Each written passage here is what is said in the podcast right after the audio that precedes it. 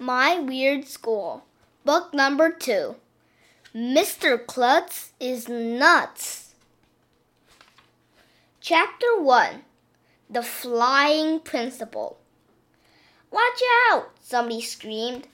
Mr. Klutz, the principal of my school, was tearing down the sidewalk on a skateboard. It was early morning, just before the school bell was about to ring. Mr. Klutz must have built up too much speed coming down the hill. He was weaving in and around the kids and their parents, totally out of control. Most principals are really serious and dignified. They look like they were born as grown ups, but not Mr. Klutz. He's more like a grown up kid. When he isn't skateboarding to school, he rides his motorcycle his scooter, or wears his inline skates.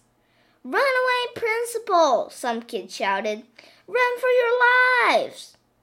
The skateboard must have hit a crack in the sidewalk because the next thing anybody knew, Mr. Klutz was flying through the air like a superhero. Kids and their parents were diving out of his way. Dogs were running in all directions. Mr. Klutz crash landed in the bushes at the front of the school. Luckily, he was wearing a helmet and he had knee pads and elbow pads on over his clothes. Everybody stopped for a second because Mr. Klutz was just lying there in the bushes without moving.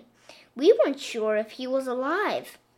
Good morning, Mr. Klutz, said Mrs. Cooney, the school nurse, as she walked past.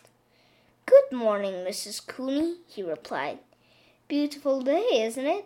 Lovely. Then Mr. Klutz got up, brushed himself off, and walked up the front steps. Like it was totally normal for a principal to skateboard to school and crash headfirst into the bushes.